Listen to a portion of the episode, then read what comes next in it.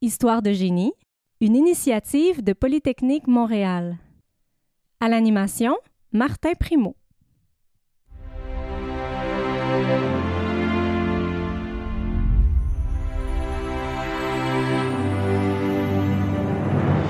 Le 20 novembre 1873, le Québec se dotait d'une première école francophone pour appuyer sa révolution industrielle.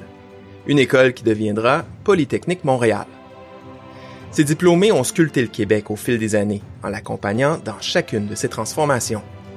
On vous présente son histoire dans cette série en quatre épisodes.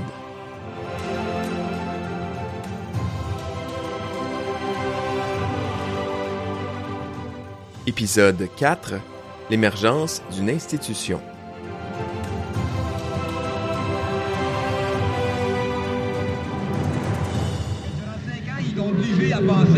Travailler, à développer une méthode de travail qui fait que présentement, tu es capable de défendre n'importe quoi. C'est ça qui fait que tu peux t'appeler à un moment donné ingénieur. Ça, c'est bien correct. Puis ça, d'ailleurs, c'est très grave. Puis la maudite légende que pour faire un trou d'ingénieur, ça prend un gars super doué puis bien intelligent. Ça, là, là, c'est pas vrai, ça, là. Regardons-nous, hein. Dire. Pas si brillant que ça. Nous sommes au début des années 70 dans la cafétéria de Polytechnique. L'endroit est bondé. Un étudiant s'allume une pipe, d'autres discutent de leur vision de l'ingénieur. Une caméra capte la scène pour le film Polytechnique F égale KX.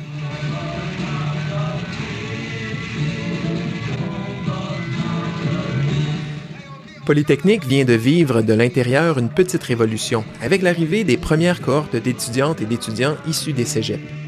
Désormais, on pourra obtenir son diplôme d'ingénieur en quatre ans plutôt que cinq.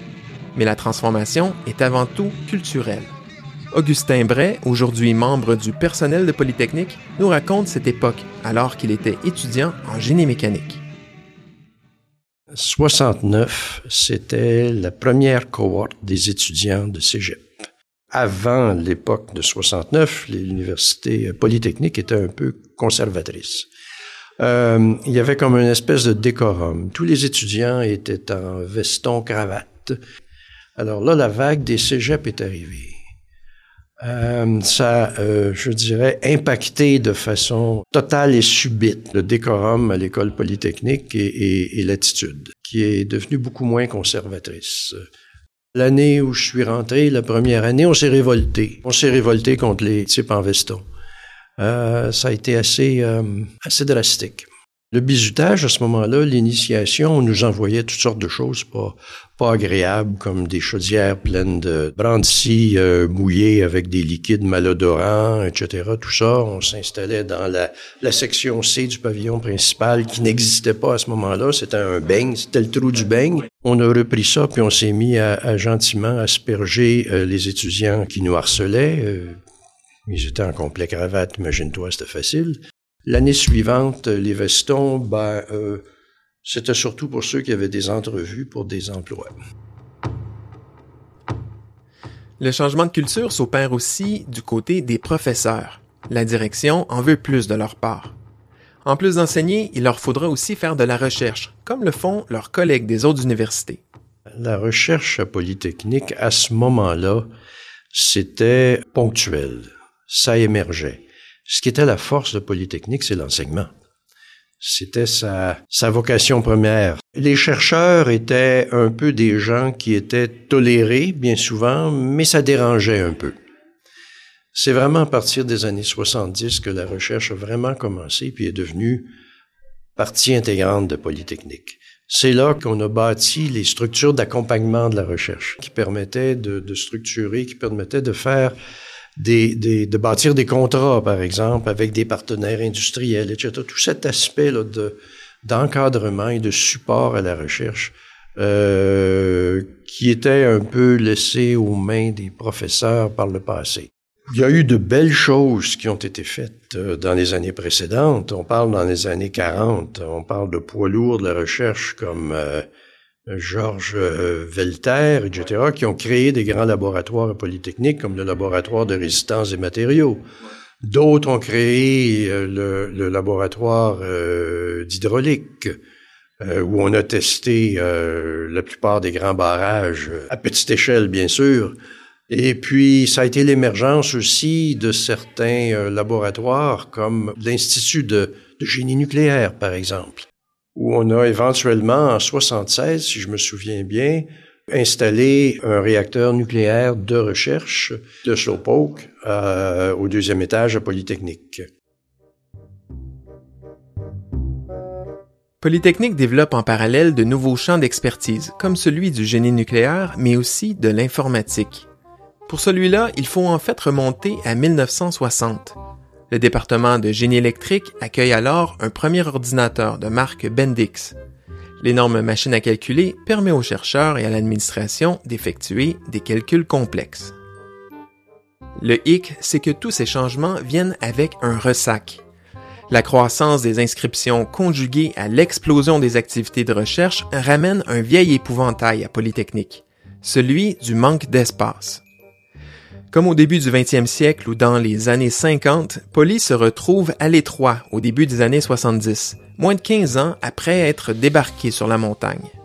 Deux agrandissements successifs permettront de pallier le problème. On fait d'abord disparaître la cour intérieure au milieu des années 70 en y dressant un édifice de six étages. Avant la fin des années 80, on ajoute aussi deux étages à la devanture de Poly. Michel Thibodeau de Guire, diplômé de Polytechnique en 1963, était à la tête de la campagne de financement qui a permis ce second agrandissement, la campagne des 50 000 pieds carrés.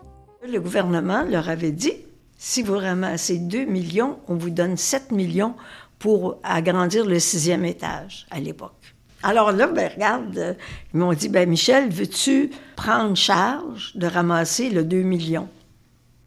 J'avais aucune idée comment faire ça? Ils te montrent pas ça à Poly, là. Puis là, ben, j'ai pas dit non. J'ai dit, OK, je vais le faire. J'avais demandé à la bibliothèque ici, à l'époque, parce qu'il n'y a pas d'Internet, ils sont allés me chercher de l'information sur ce qui se faisait en levée de fonds le plus smart, le plus intéressant dans les, à Stanford, dans différents endroits. Et j'ai monté une petite équipe. Puis on avait inventé le yard en chapeau de castor, c'était drôle, on avait du plaisir. Des phonotons, ça n'existait pas, ils n'avaient pas au HEC à l'époque. C'est nous autres qui, qui, qui avaient mis ça sur pied. Racontez-moi. Un phonoton, ça, j'avais vu ça aux États-Unis, là, dans mes lectures. Alors, tu réunis des anciens autour d'une table, puis tu leur donnes chacun un téléphone, puis là, tu leur mets des chapeaux drôles sur la tête, puis tu leur sers du café avec un peu de cognac dedans, puis tu leur donnes une liste de noms, puis là, ils vont appeler leurs confrères de classe pour dire Hey, euh, on fait une levée de fonds, veux-tu nous donner, euh, veux-tu nous donner 100 pièces Un phonoton, c'est ça. Ça a été repris partout après. Mais nous autres, à l'époque, quand, on a fait ça dans les années 82-83, c'était nouveau. Et avec beaucoup de fierté, je peux vous dire aujourd'hui qu'en trois mois, alors qu'on devait ramasser, on nous avait demandé 2 millions, en trois mois, on a ramassé 3 millions. Alors que s'achèvent les travaux d'agrandissement, une tragédie frappe Polytechnique le 6 décembre 1989. Le féminicide de 13 étudiantes et d'une membre du personnel secoue tout le Québec. Le drame transforme aussi la vie de plusieurs personnes qui en portent encore aujourd'hui les séquelles psychologiques et physiques. Chaque année depuis, la communauté de Polytechnique souligne l'événement de plusieurs façons.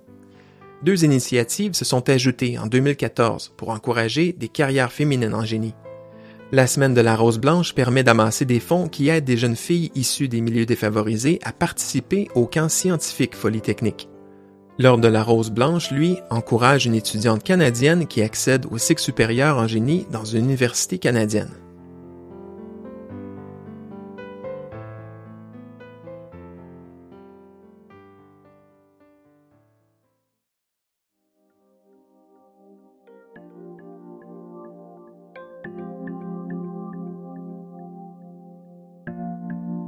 Si les événements du 6 décembre ont marqué à jamais l'histoire de Polytechnique, ils ne l'ont pas empêché de poursuivre sa croissance et son évolution. Deux nouveaux pavillons sortent de terre au début des années 2000. Ce sont les pavillons La Sonde, les premiers bâtiments d'une institution d'enseignement au Québec à obtenir la certification LEED, un gage de durabilité. L'Université de Montréal et Polytechnique inaugurent aussi le pavillon J. Armand Bombardier, un espace qui facilite les interactions entre différentes disciplines liées aux nanosciences. Les étudiantes et les étudiantes polytechniques ont bientôt accès à des formations bien de leur temps. On crée des parcours en génie aérospatial et en génie biomédical, par exemple, en plus de dizaines d'autres qui vont de la cybersécurité à l'intelligence artificielle, en passant par l'impression 3D. Autant de champs d'études que Urgel Eugène Archambault n'aurait même pas pu imaginer lorsqu'il a ouvert ses portes aux premiers étudiants de Polytechnique en janvier 1874.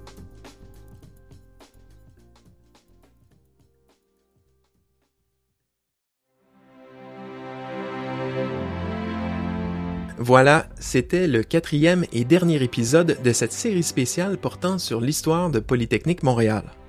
J'en profite pour remercier les personnes qui ont contribué à la création de ces épisodes, à commencer par l'historien Robert Gagnon, l'archiviste Juliana Oudrea, l'ex-présidente du conseil d'administration de Polytechnique, Madame Michel Thibaudot-Deguire, ainsi qu'Augustin Bray, directeur du Bureau des partenariats et de l'infrastructure de recherche à Polytechnique. Mon nom est Martin Primo et ça a été un véritable privilège de vous raconter les grandes lignes des 150 premières années d'histoire de Polytechnique Montréal.